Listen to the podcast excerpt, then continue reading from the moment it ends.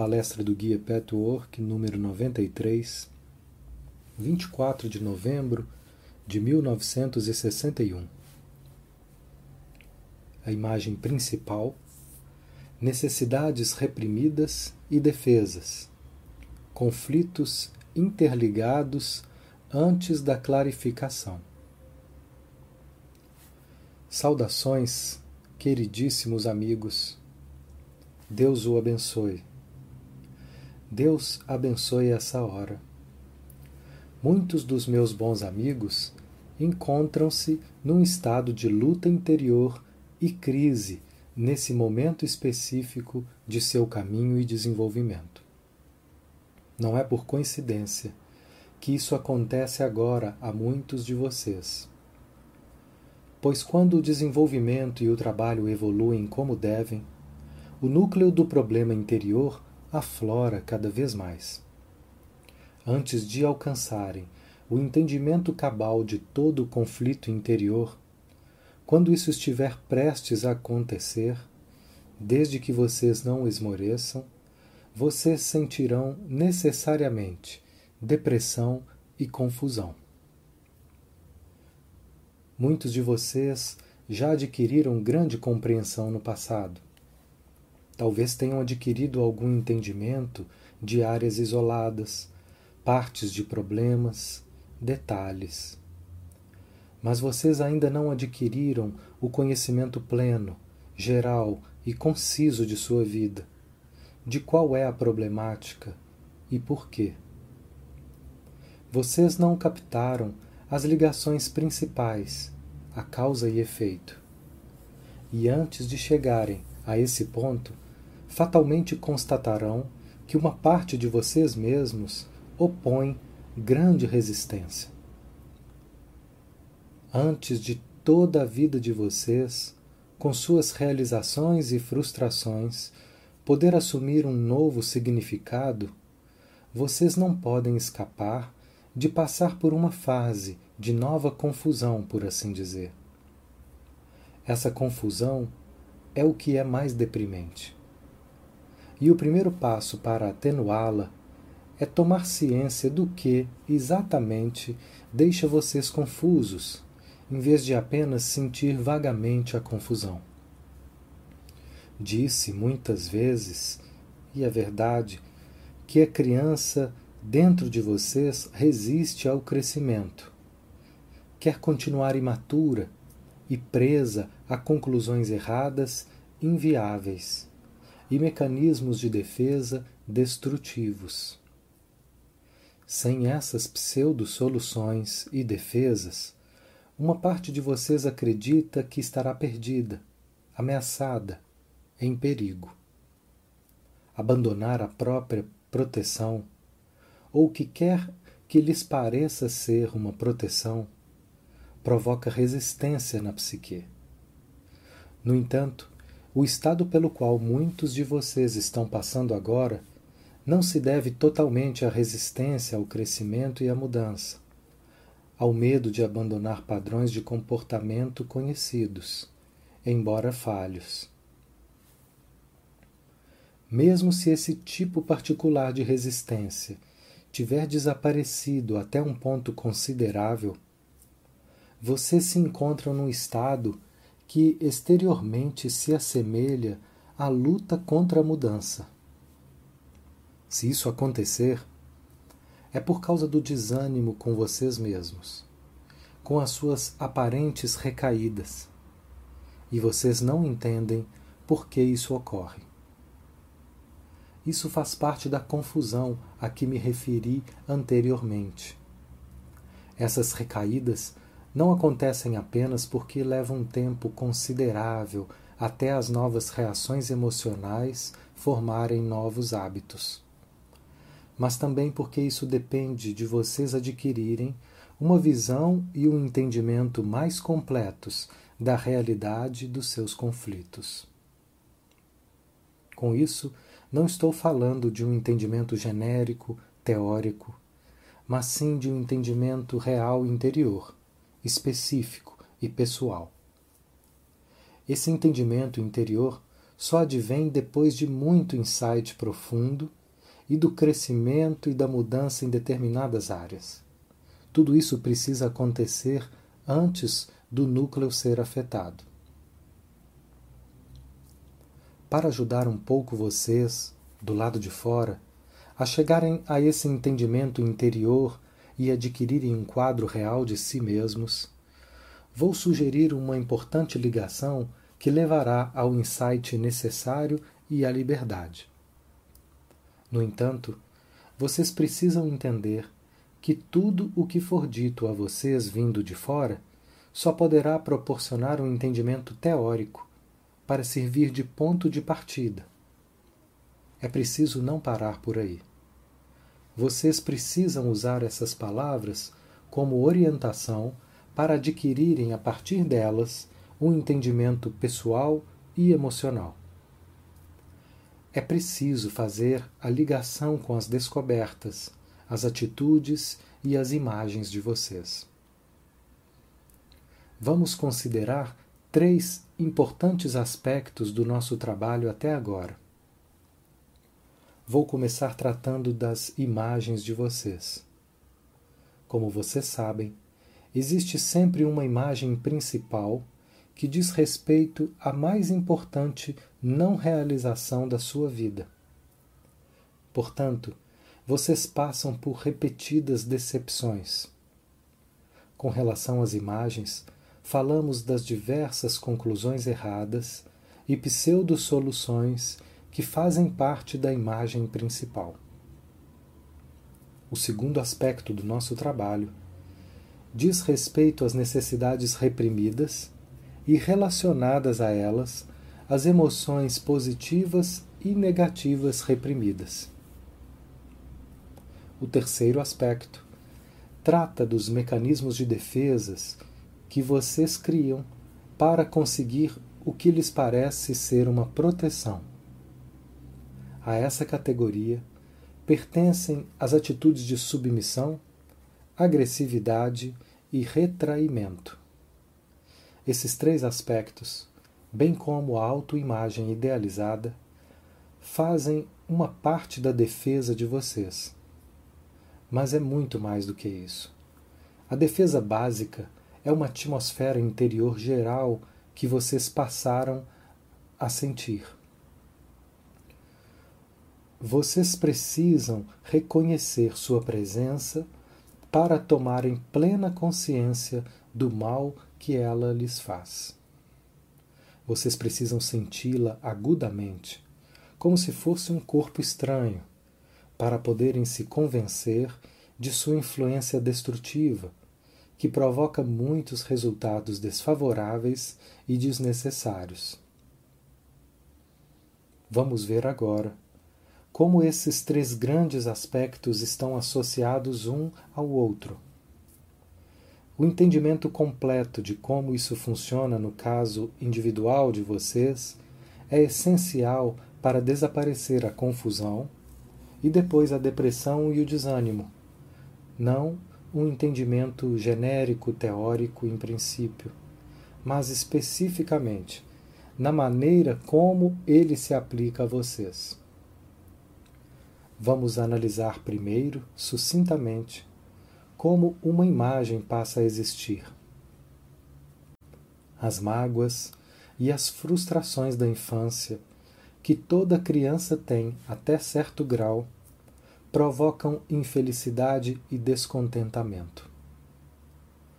A situação que ocasiona isso leva a criança a concluir que toda situação semelhante fatalmente terá um resultado semelhante. Assim, o que uma vez foi uma realidade transforma-se agora em ilusão, porque não é verdade que se possa fazer tal generalização. Essa generalização se cristaliza em uma ideia rígida, preconcebida. É então uma imagem. Mas uma parte da imagem é o suposto remédio. Como a imagem é irreal, também é irreal o remédio. Como a imagem é uma massa inflexível e rígida na substância da alma, que deve ser fluida e dinâmica, também o remédio é irrealista e, portanto, decepcionante. Muito mais decepcionante é o fato de que o que acontece na realidade é a função exatamente oposta àquela que deveria preencher. Nem é preciso dizer que todo esse processo é inconsciente, até vocês conseguirem trazê-lo à consciência. Essa situação difícil gera novas reações em cadeia negativas. Os mecanismos de defesa ficam cada vez mais fortes em todos os aspectos possíveis. Quanto mais isso acontece, menos é possível evitar as mágoas que vocês se esforçaram tanto inconscientemente para esquecer. E enquanto isso for inconsciente, vocês não terão meio de interromper esse processo destrutivo que vai totalmente contra os seus próprios e melhores interesses. A mágoa original, que está na origem da formação de uma imagem, começa a ser reprimida. Vocês não apenas reprimem essa mágoa, a ponto de deixarem de ter consciência dela, sentindo-a, ao contrário, como um clima vago e geral, mas reprimem também muitas de suas necessidades. Isso porque a experiência que levou à formação da imagem era tão dolorosa e tão humilhante que vocês não queriam encará-la. Além disso, a experiência fez vocês acreditarem que essas necessidades não podem ser satisfeitas, e assim vocês acreditam que é possível eliminar suas necessidades pelo simples fato de ignorá-las.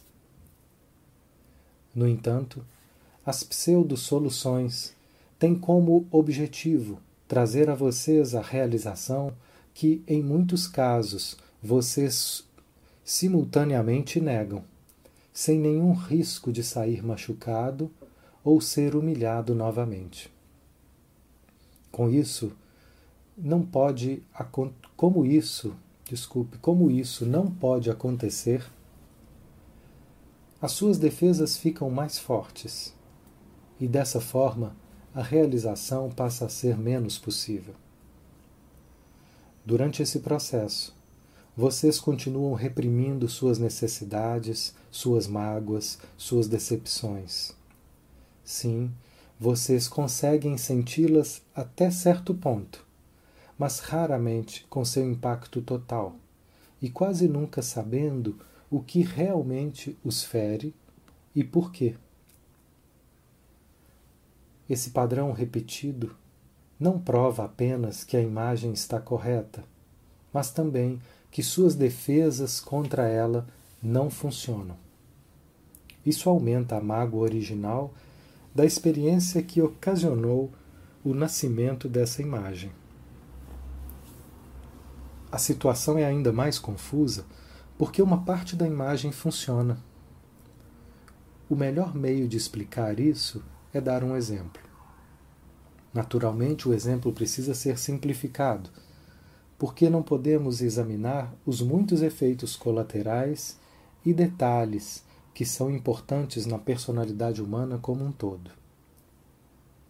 Vamos analisar a questão agora apenas como uma discussão. Mas o exemplo pode esclarecer o que quero dizer um pouco melhor que uma descrição em termos abstratos. Vamos supor que um menino tenha tido uma mãe cruel, ou talvez não realmente cruel de fato, mas que parecia assim aos olhos do filho, porque ela poderia ser inibida, não efusiva, conflitada e, portanto, não compreensiva, sem imaginação. De qualquer forma, o filho percebeu uma aguda falta de afeto, cordialidade e compreensão e ficou frustrado. Essa era a situação real.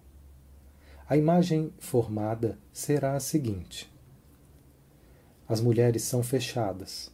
As mulheres rejeitam e não amam. Assim, essa criança na idade adulta vai sentir medo, apreensão e ansiedade com relação às mulheres. Isso pode ser superado externamente, mas se as emoções forem examinadas, os sentimentos serão encontrados. Mas como a necessidade básica do sexo oposto e a necessidade básica de calor humano, amor e afeto não podem, na verdade, ser eliminadas, será criado um remédio contra essa imagem. Como eu disse antes, como a premissa de que todas as mulheres são como a mãe é irreal, o remédio também necessariamente irreal é irreal e ineficaz. Vamos supor ainda que essa mãe também fosse muito exigente no que diz respeito às atividades escolares. Ela esperava um alto aproveitamento por parte do filho. E quando esse filho ia bem, ela aprovava. Não deixava de mostrar sua aprovação. Nesse caso, não economizava elogios. Assim, o filho tinha a oportunidade de receber alguma recompensa, desde que se esforçasse o suficiente para ser bem-sucedido. Isso iria criar outra impressão e acrescentar à imagem a seguinte conclusão: embora as mulheres não deem o amor e o apoio que tanto desejo, posso conseguir algo que é quase tão bom. Posso ter uma certa importância quando faço bem os meus deveres. Não é preciso dizer que esses pensamentos não são enunciados, nem mesmo inconscientemente. No plano inconsciente, não há uma distinção nítida entre receber amor e aprovação. Existe apenas uma vaga noção de que a ambição traz como consequência uma coisa favorável, e a falta de ambição não resulta em nada favorável. E mesmo quando existia aprovação, não havia consciência de que alguma coisa estava faltando Tratava-se mais de uma sensação que era possível, até certo ponto, obter o que se desejava, se houver um esforço em determinado sentido. A verdadeira necessidade de ser amado já estava reprimida na época em que a imagem se formou. Assim, a imagem principal, num caso como esse, seria preciso ser bem-sucedido para ser amado. E ser aprovado para o, no meu trabalho profissional é a mesma coisa que ser amado. Imagens iguais ou semelhantes a essa são muito comuns. Mas vamos examinar um pouco mais a fundo, com o nosso novo entendimento, o que isso significa. Por causa de uma imagem assim, se não houver uma segunda imagem forte para contrabalancear a primeira, a pessoa de fato será muito bem sucedida. Ela será ambiciosa e usará todos os seus recursos para corresponder à imagem, receber aprovação e ser bem sucedida. O que essa imagem pede será cumprido. Mas o que está por trás dessa imagem? Ou seja, que aprovação é equivalente a amor. Não pode ser confirmado, porque essa é uma conclusão errada. A imagem da luta pelo sucesso em si mesma não embute uma conclusão errada. Pode envolver um dispêndio exagerado de energia em um determinado aspecto da vida, em detrimento de outros, que talvez sejam mais importantes para a felicidade e a paz. Mas em si mesma não envolve erro, não envolve inverdade. Pode haver um desequilíbrio quando se considera a vida como um todo e suas necessidades, mas em si mesmo não se baseia em uma premissa errada. Portanto, vai funcionar. O objetivo de ter sucesso será atingido. A ênfase exagerada pode ou não trazer um desequilíbrio para a vida da pessoa, mas o objetivo em si não contém nenhum erro lógico. Essa é a explicação para uma pergunta que aflige constantemente alguns dos meus amigos. Por que uma determinada pessoa, muito menos desenvolvida, atinge um grau de sucesso que uma pessoa mais desenvolvida não atinge? Mas o objetivo inconsciente de obter amor através do sucesso não pode ser alcançado, pois aprovação e amor não são a mesma coisa. Acreditar nisso, consciente ou inconsciente, é um erro lógico, um equívoco e, portanto, não pode funcionar. Ao se obter uma coisa, não se obtém a outra. Se vocês obtêm amor e sucesso, isso se deve a uma atitude logicamente correta em relação às duas coisas. É nesse aspecto que a imagem não funciona.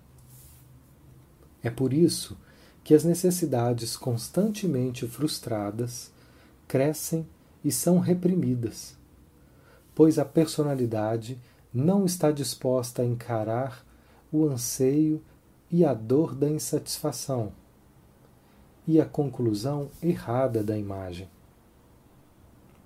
A necessidade insatisfeita de amor, simpatia, companheirismo, união está contida no objetivo não enunciado da imagem principal.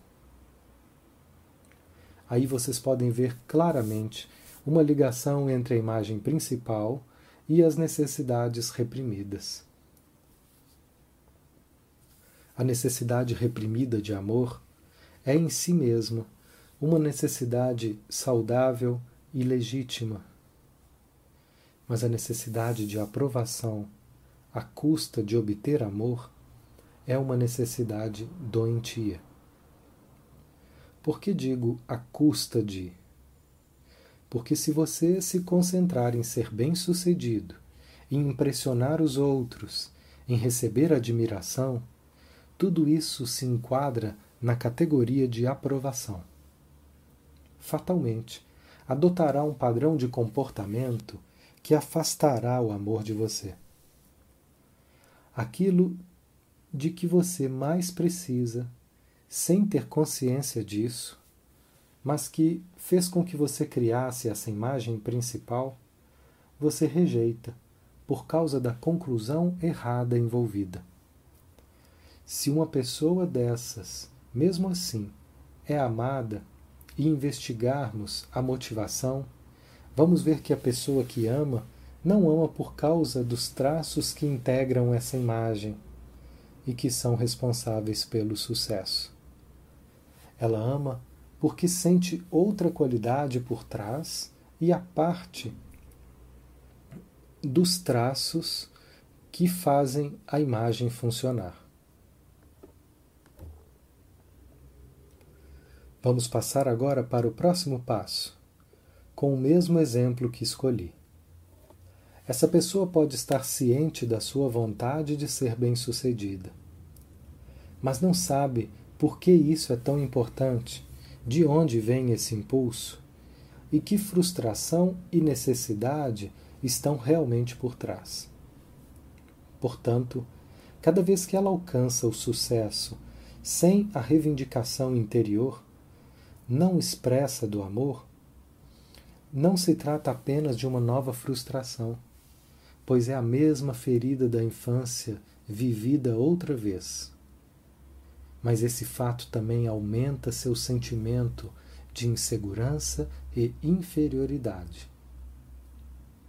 No princípio, essa pessoa deduziu que se fosse mais digna de amor, sua mãe lhe teria dado mais daquilo que precisava. Como criança, ela não podia avaliar que sua mãe poderia ser incapaz de sentir ou demonstrar amor. Agora, ela é incapaz de deduzir que também se priva do amor, não porque não é merecedora, mas porque a defesa que usa contra a possibilidade de sofrer é a arrogância, a rejeição, a superioridade, o temor. Todos esses são sentimentos que não inspiram amor. Esse doloroso sentimento de inferioridade só pode desaparecer quando todo esse processo é desvendado. É exatamente esse sentimento de inferioridade, de não ser merecedor de amor, que a alma resiste a encarar. A pessoa tem medo de descobrir que não é digna de amor. Daí a repressão. Ao fazer isso, ela não apenas ela não apenas reprime esse fator aflitivo, mas reprime também todo o processo de imagem, necessidades, falsas reivindicações, mecanismos destrutivos de defesa, juntamente com todos os traços da autoimagem idealizada e das diversas pseudo-soluções. Será apenas entrando nesse processo e examinando-o até o fim que a pessoa vai descobrir que, na verdade, não é nem um pouco indigna de amor, mas se transforma em alguém não merecedora por causa do mecanismo de defesa. Essa percepção é uma das mais importantes do caminho. Ela se aplica a todos de alguma forma, sejam quais forem as imagens, seja qual for a autoimagem idealizada, sejam quais forem as diversas pseudo-soluções.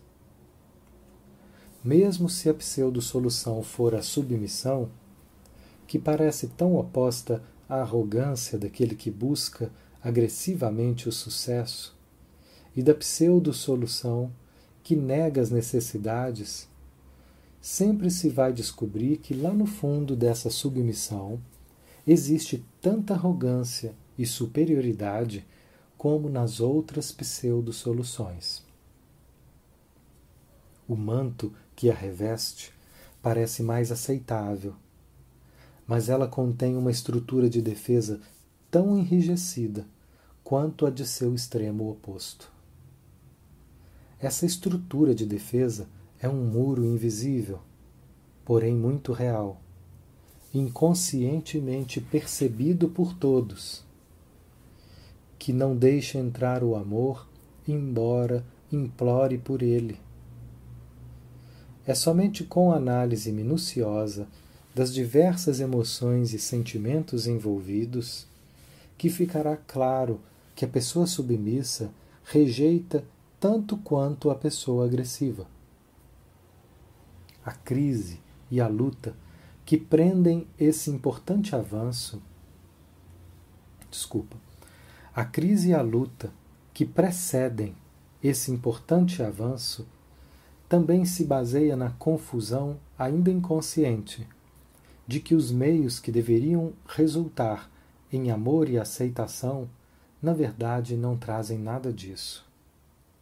Portanto, a crença inconsciente na própria falta de merecimento aumenta, e isso é ainda mais difícil de encarar. Se vocês examinarem a questão até o fim, ficarão aliviados em ver que vocês não são indignos de amor, mas sim os diversos mecanismos que usam para se proteger. Esse reconhecimento de valor inestimável, vai dar a vocês uma força incrível. A pesquisa nesse sentido não é fácil. Há muitos fatores, muitos aspectos simultaneamente contraditórios a desemaranhar e enxergar. Vocês podem ter um insight momentâneo e perdê-lo em seguida. E quando tentam revivê-lo na memória, ele já não funciona, não faz mais sentido. É preciso encontrá-lo outra vez, até ele se enraizar mais. É somente pela observação repetida dessa defesa destrutiva que a sensação que ela provoca em vocês, o que ela leva vocês a fazer, sentir, pensar, reagir, como ela afeta os outros, que vocês então irão enxergar e realmente entenderão. Somente então vocês vão aos poucos se soltar, se libertar, e somente então seu verdadeiro eu, sem defesas, se manifestará. Muitas vezes, ele age totalmente contra as regras exteriores que vocês conhecem, seus princípios, os padrões estabelecidos a que vocês já se acostumaram. É preciso um esforço muito grande para vocês deixarem o eu real agir, sem ser atrapalhado pelos níveis exteriores que são tão inconfiáveis como a, a vida mostrou através dos problemas que vocês já passaram.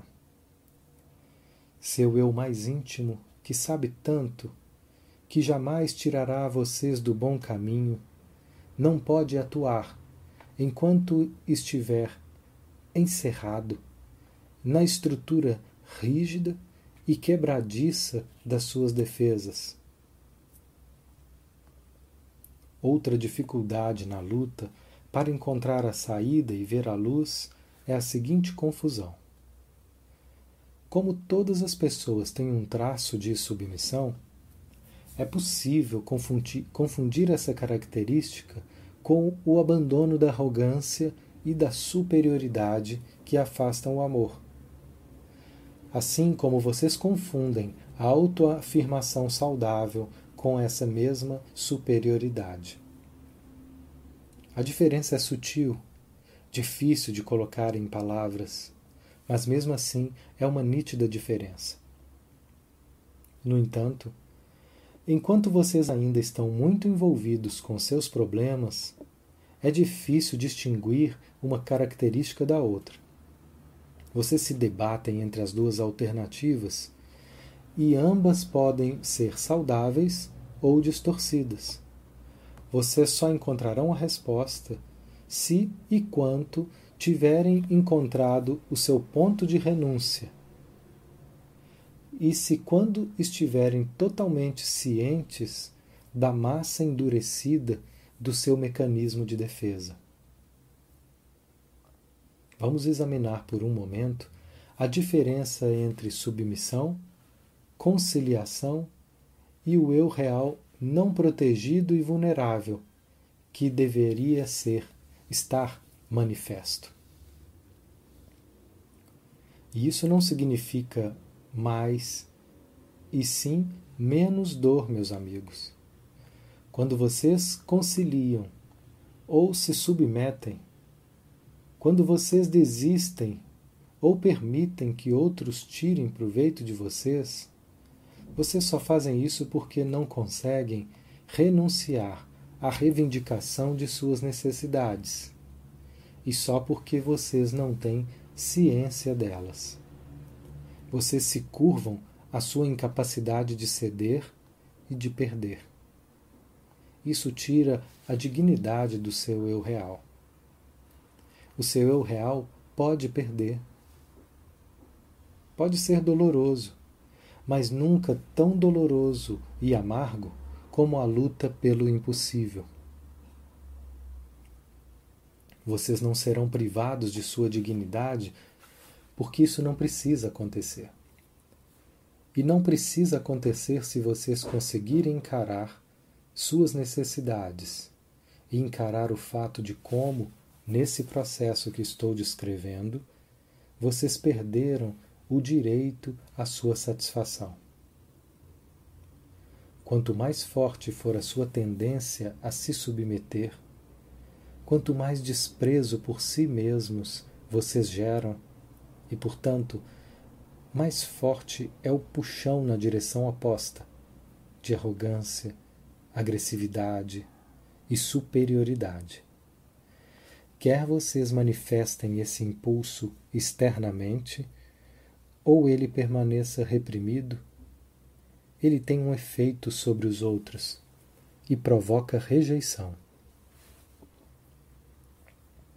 No entanto, vocês o tomam pela dignidade que está ausente da sua tendência a se submeterem. A submissão de vocês é um resultado de suas necessidades reprimidas, de sua negação e vergonha delas. A sua agressividade é uma defesa não tanto contra mágoas externas, mas contra a sua submissão. Nesse conflito vocês ficam enrascados. Não conseguem abandonar a defesa que os mantém acorrentados a essas duas tendências. Ou se vocês ficarem muito confusos em relação a esses dois caminhos, podem optar por recuar diante da vida, do amor, de buscar a vida e os outros. Também aqui, não é o que vocês se retraem por terem medo dos outros, mas porque não conseguem lidar com essas atitudes artificialmente construídas que, em alguma ocasião, inconscientemente, pareciam ser a solução. Tudo o que eu lhes disse até agora não deve ser meras palavras para vocês. Enquanto for assim, elas não vão lhes fazer nenhum bem. Portanto, é necessário que vocês comecem a associar esses elementos pensando de novo qual é a sua imagem principal. Alguns de vocês ainda não descobriram. Nesse caso, pensem no seu problema principal, na sua maior infelicidade, na sua maior insatisfação e comecem a procurar descobrir. Agora será muito mais fácil, com todo o trabalho preliminar que vocês já fizeram. Depois que vocês descobrirem a imagem principal, verifiquem que parte dela funcionou por causa da premissa que em si é correta. Em seguida, considerem a reivindicação oculta e que não funcionou. Considerem as necessidades envolvidas nessa imagem. Mesmo antes de vocês a sentirem, saberão que essas necessidades precisam existir, já que vocês percebem a imagem como cada uma das reivindicações satisfeitas e insatisfeitas. Isso permitirá que vocês comecem a senti-las e terão ciência delas com o tempo. Vocês vão sentir agudamente essas necessidades reais, bem como as necessidades irreais sobrepostas. Ao mesmo tempo, habituem-se a sentir o muro de defesa que existe em vocês. Observem-no em ação. Sintam sua existência. Ele está lá. Basta prestar atenção. Por último, mas não menos importante, comecem a observar a diferença no comportamento e nas reações de vocês quando vocês sentem a parede de defesa e quando não sentem. Isso deixará mais claro o efeito que vocês exercem sobre os outros. Sem perceber essa diferença, vocês não podem saber qual é o efeito da sua defesa. Quando vocês perceberem o efeito que exercem sobre os outros devido a esse mecanismo de defesa, vocês serão capazes de fechar o círculo e ver que essa parede de defesa gera exatamente a insatisfação que vocês queriam evitar através da conclusão errônea da imagem. vocês conseguirão o que a imagem pede, desde que ela não contenha nenhum erro lógico. Depois de estabelecer esses fatos, separadamente da outra parte que se baseia em um conceito errôneo, vocês poderão mudar o peso e o foco interiores, porque entenderão que do jeito que está não conseguirão o que realmente desejam. Aqueles entre vocês que já estão cientes de sua imagem principal, sem as ligações que mostrei agora, por enquanto ainda não vão auferir benefícios reais dessa consciência. Essa consciência não é um conhecimento vivo que exerce efeito sobre vocês, que permite que vocês procedam à mudança interior. Para tanto, vocês precisam dos elos relativos à sua história interior pessoal. Continuação da palestra 93, perguntas e respostas. Pergunta: Sei que a essa altura do caminho eu uso o meu mecanismo de defesa e o reconheço. Estou ciente dele. Em vez de seguir em frente, eu procuro não acionar o mecanismo. Portanto, estou passando por uma fase de expectativa. Não quero reprimir a defesa, não quero prosseguir, e fico nesse ponto. Não consigo avançar. Você pode me dar alguma sugestão? Resposta: Você está nesse estado de sofrimento porque continua agindo movido pela obediência e não pelo reconhecimento. De alguma forma, sabe que a defesa é destrutiva em geral e obedece a esse entendimento geral. Mas ainda não percebeu por que essa defesa é desnecessária supérflua e contra os seus interesses no seu caso específico. Depois que você tiver entendido isso, não será difícil impedir a si mesmo de agir com base no mecanismo, porque você não sentirá a necessidade dele. Você está nesse estado, vamos dizer, de suspensão, porque persiste a convicção interior de que você ainda precisa dessa defesa. Portanto, agora é fundamental que você descubra por que acha que precisa dessa defesa. Você mostra uma enorme ansiedade no sentido de que, sem ela, de alguma forma você será aniquilado ou ameaçado. Torne consciente o que você teme que lhe aconteça sem essa defesa. O que acontece agora é que você não quer mais usá-la e por isso a segura vigorosamente, mas por dentro não está convencido de que pode dispensá-la. Por isso, continua se agarrando vigorosamente a ela. Você tenta acomodar o velho e o novo, ainda não estando totalmente preparado para o novo. Mas uma parte de você está desejando ansiosamente a nova vida.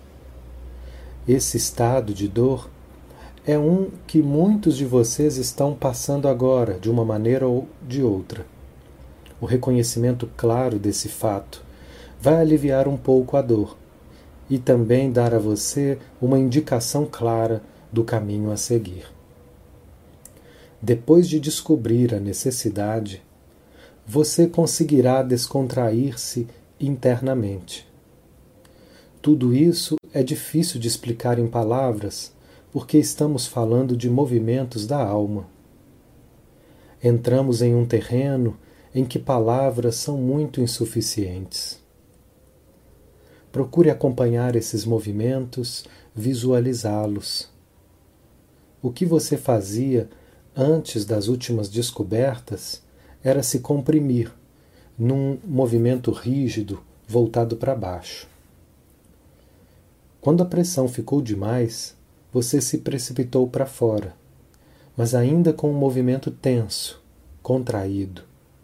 Os dois movimentos são tensos e contraídos, um pressionando para baixo e o outro se arremessando para fora.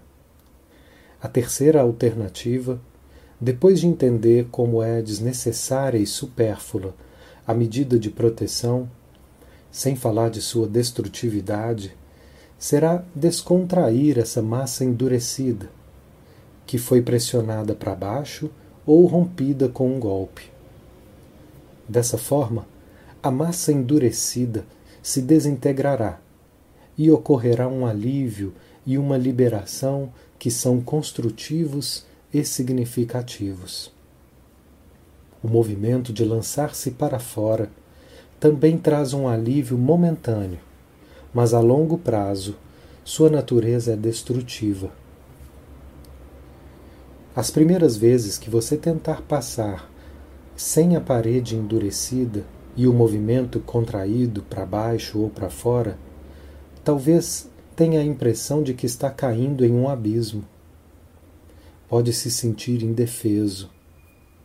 Antes, a sua cidadela, o seu porto seguro, era a massa endurecida da sua defesa, que obrigava a um dos dois movimentos rígidos. Sem ela, você se sentia vulnerável, passível de ataque.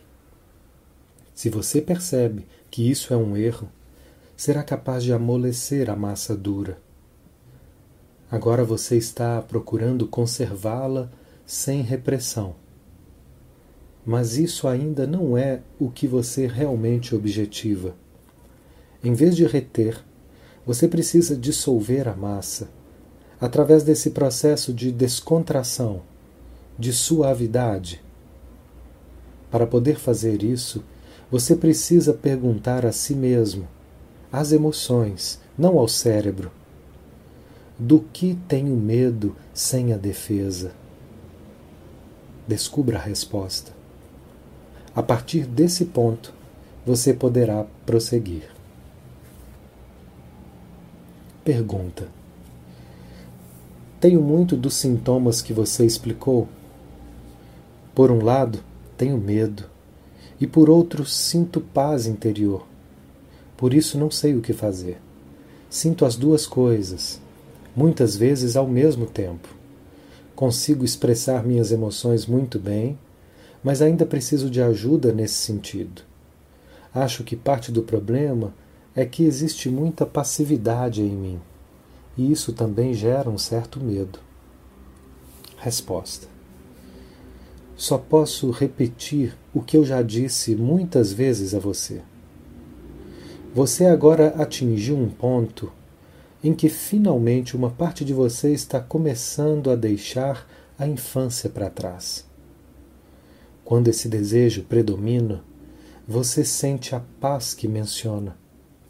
Por outro lado, outra parte de você ainda se agarra freneticamente à infância. Teme a condição adulta com suas responsabilidades e aquilo que para você parece ser atividade. Essa luta está agora vindo à tona e chegando a um desfecho. A sua proteção e defesa consistem em conservar a infância. E como eu disse, uma parte de você tem medo de renunciar a essa proteção. Para você, a pergunta-chave a essa altura é: por que tenho medo de não ser mais criança? A paz interior é o resultado do seu trabalho que deixou você, pelo menos parcialmente, preparado para abandonar a infância. Pergunta: Há algum tempo você disse que o resultado do mecanismo de defesa também pode ser determinado pelo efeito sobre as outras pessoas. Não sei se entendi bem, mas às vezes acho que meu mecanismo de defesa é perfeito e que o efeito dele sobre os outros é maravilhoso. Resposta: Para o que você quer ou para o que você acha que quer? Pergunta: Para o que eu acho que eu quero. Se eu mantenho a defesa para evitar que as pessoas se intrometam em minha vida, elas ficam muito felizes. Todos os outros ficam felizes. E, portanto, não são os outros que reagem mal ao meu mecanismo de defesa. Resposta: Em primeiro lugar, surge uma questão. Externamente, você pode estar satisfeito com o resultado mas você deixa de ver os inevitáveis subprodutos que deixam você longe de estar feliz. E mesmo que os outros não pareçam se importar com uma determinada defesa em que você está é, pensando os afetar, ela tem resultados negativos para você. Quer você perceba isso agora, quer não. Somente com maior autoconhecimento isso vai ficar claro para você.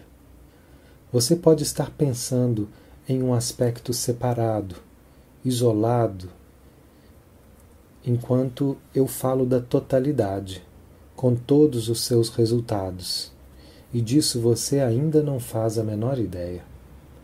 É uma coisa de que as pessoas tomam ciência gradualmente, depois de muito trabalho você pode ter conhecimento de alguns aspectos isolados da defesa. Além disso, o que pode acontecer é exatamente o que eu expus nessa palestra. Você tem consciência de uma parte da reivindicação da sua imagem que pode ser satisfeita, porque em si mesma ela não se baseia em uma premissa errônea mas você ainda não tem consciência da reivindicação que está por trás e que deixa você insatisfeito. Descubra a reivindicação, o desejo não enunciado, a necessidade até agora reprimida, a que você não deu atenção, e verá como seu mecanismo de defesa impede a realização dos seus objetivos e desejos mais profundos. Você vai entender como você se impede de trazer à tona tudo que ainda está dormente em seu interior, todos os seus potenciais que não podem se desenvolver com o mecanismo de defesa, que, segundo você acredita, funciona tão bem no seu caso. Pergunta: Você poderia dar também um exemplo de como renunciar a uma necessidade, como você mostrou claramente no exemplo de como preencher as necessidades reais? Resposta: Vamos tomar o caso que usei hoje como hipótese.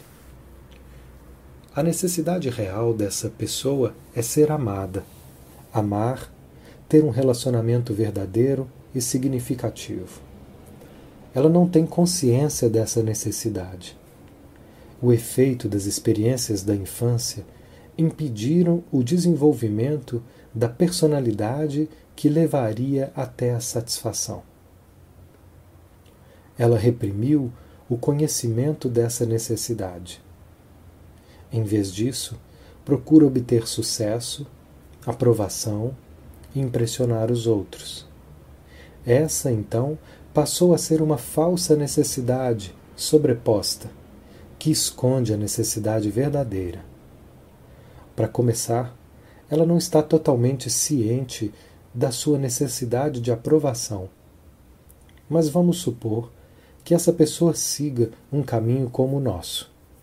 Primeiro, ela vai adquirir a consciência do enorme impulso por sucesso,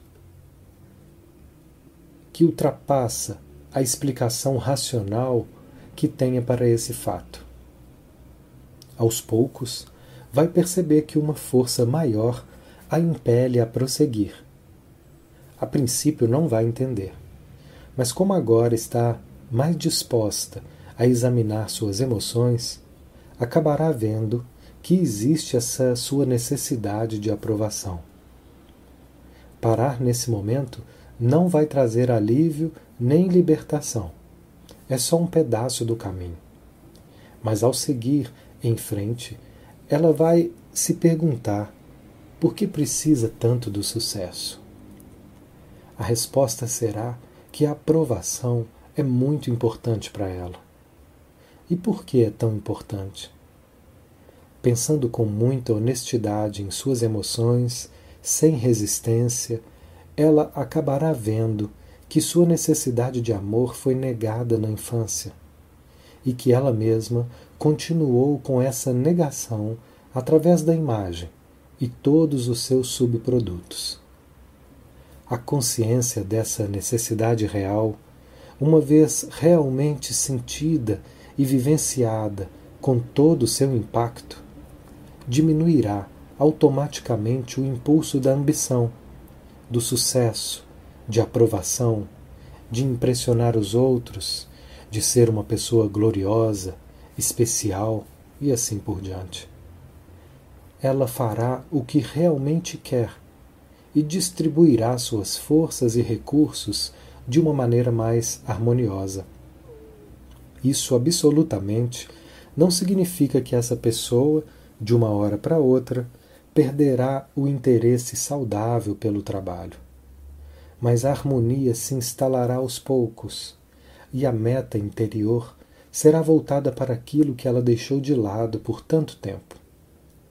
Ela verá de que forma sabotou a satisfação dessa necessidade real, ao perseguir uma necessidade falsa. Verá claramente o padrão de comportamento da falsa necessidade e como esta prejudicou a necessidade real. Portanto, começará a mudar a esse respeito. Isso é renúncia na acepção verdadeira. A pessoa chega até esse ponto através de insight, do pleno entendimento de todos os fatores envolvidos da sensação de que já não precisa manter as falsas necessidades e defesas destrutivas. Mas isso não pode ser feito por um ato de vontade. Se vocês começarem a reconhecer a existência de uma tendência semelhante e procurarem forçar a renúncia a essa necessidade, isso não vai lhes fazer nenhum bem ou vocês vão fracassar, ou vão sentir uma ansiedade tão grande que criarão outras tendências destrutivas, das quais não têm conhecimento. Mas quando se segue o processo lento que acabei de descrever, há um crescimento natural. E a renúncia ocorre de modo natural. Pergunta: Vamos supor que uma pessoa tenha uma série de necessidades reais, como todo mundo, e uma série de necessidades artificiais ou falsas. Elas podem até não ser muito fortes, mas como escolher um caminho específico com relação a elas? Resposta: Bem, acho que isso já foi respondido, não só com a resposta que acabei de dar, mas também com a palestra de hoje. Mas vou acrescentar que, se você observar suas emoções, com suas reivindicações interiores não enunciadas, o padrão de comportamento que daí resulta, se você observar suas reações aos outros e como você afeta os outros, se você avaliar, a partir do seu modo de ação e reação, quais necessidades são satisfeitas e quais permanecem insatisfeitas, você vai ter uma ideia mais clara do processo que estamos discutindo essa noite. Tome consciência de suas emoções, de suas necessidades, de sua defesa. como elas fazem você se comportar internamente e, portanto, também externamente. Por mais sutil que seja essa questão, você verá claramente a resposta. Para isso, é preciso adquirir uma boa dose de percepção interior. O melhor meio de chegar a esse fim é o caminho que eu defendo, avançando conforme a minha orientação. Deixe que suas emoções aflorem e aprenda a conviver com elas. Entenda seu significado mais profundo, sua razão de ser. Além disso, um dos benefícios do trabalho em grupo que vocês têm agora é adquirir um entendimento maior da maneira como vocês afetam os outros e os outros afetam vocês. Quando você sente que sua defesa está se armando, quando não está, qual a diferença na sua percepção, experiência, capacidade de se comunicar com ou sem essa defesa. Tudo isso vai revelar a você a sua própria vida interior e vai ajudar você a renunciar às falsas necessidades e substituí-las por padrões de comportamento construtivos que satisfaçam as suas reais necessidades. Meus queridos amigos, que essas palavras encontrem eco em todos vocês. Se não imediatamente, pelo menos depois que vocês tiverem avançado mais um pouco. Bênçãos para cada um de vocês. Rejubilem-se no caminho que leva à liberdade. Não se deixem abater quando estiverem num aparente impasse, temporariamente, quando o caminho for espinhoso e tortuoso e encontrar a saída desse matagal cerrado e ver a luz de novo exige de vocês o maior esforço. O resultado virá fatalmente. Recebam nossa simpatia, nosso amor e nossas bênçãos. Fiquem em paz. Fiquem com Deus.